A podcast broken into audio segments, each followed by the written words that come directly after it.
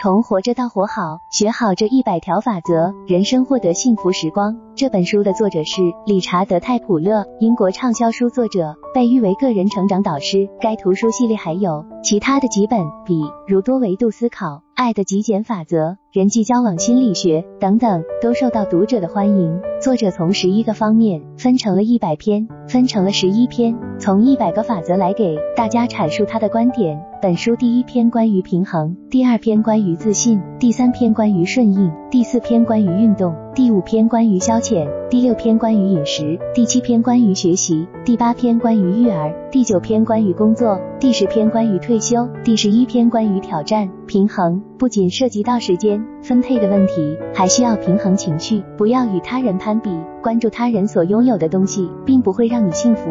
你应该关注自己所拥有的一切。一旦你开始沉溺于自己的不幸遭遇，下行通道便开始打开。制定清晰的规则，清楚你在平衡什么。自信，如果你想成为快乐和成功的人，你就需要对自己有信心，认识你自己。你的信仰是什么？你坚持的信念是什么？接受自己的缺点，承认并接受自己的弱点，并不意味着你可以嬉笑着纵容他们。诚实的承认自己的弱点，并努力改正他们，但也不需要吹毛求疵。顺应，世事难料，人生总是跌宕起伏，很多事情是我们无法控制的。你并不孤单，你没有必要成为一个超级英雄，一个人去搞定一切。你的能力大多来自外界，你需要清楚的如何及时找到它。即使是最独立、最自立的人，偶尔也需要支持。运动，不管生活多忙碌，抽出一点时间锻炼身体。会让你过得更加美好。儿子，运动取决于个人，大多数人会通过与周围人进行对比，衡量自己的健康水平。运动并非为了好看，万事开头难，努力自然很好，努力的过程也可以充满乐趣。找一些你可以做的事情，这些事情只需要小小的改变，就能很快的成为习惯。消遣，如果你渴望享受生活，那就必须有消遣时间。世界纷纷扰扰，消遣是奢侈品，要学会利用时间消遣。如果你意识到自己什么时候需要放松，并且你的脑海中有一个可实现的特定活动，你就可以把它称之为一种减压的方式，并且去实现良好的睡眠。如果你睡眠不好，那就不可能正常工作。良好的睡眠比精神支持更能给予自己幸福感。饮食，食物是生命之本，合理的膳食有助于心理健康，减少抑郁，提供能量。不要挑食。我们应该意识到，对美食的追求实际上是一种奢侈。对美食的挑剔和追求会成为你对自己不满的表现和借口。膳食复杂的多，要逐步的有条理的建立一些习惯，并考虑它的长远性和持久性。学习，找到学习的动力。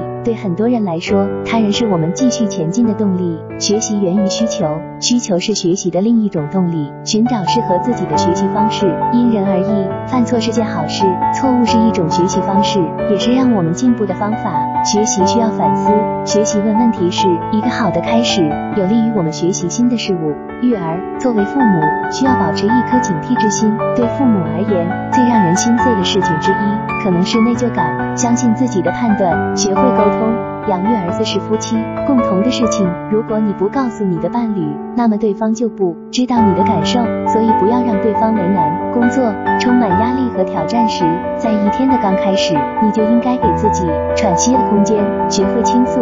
有时候，当一切不在你掌控范围的时候，你需要做出一些改变。关心团队，在一个气氛和谐、运作良好的团队，学会倾听。退休，在你即将离开职场的时候，不必一蹴而就。如果你不太喜欢退休，那就不要把它当成退休，而是把它当成一种工作上的改变。优雅的老去，对世界充满兴趣，你就会变得年轻。结识医生，熟悉好医院的位置和就诊流程。挑战，生活有好有坏，有起有落，灾难经常会在最不可能。发生的时候到来，但这并不是时刻提防着一些根本不可能的存在的威胁。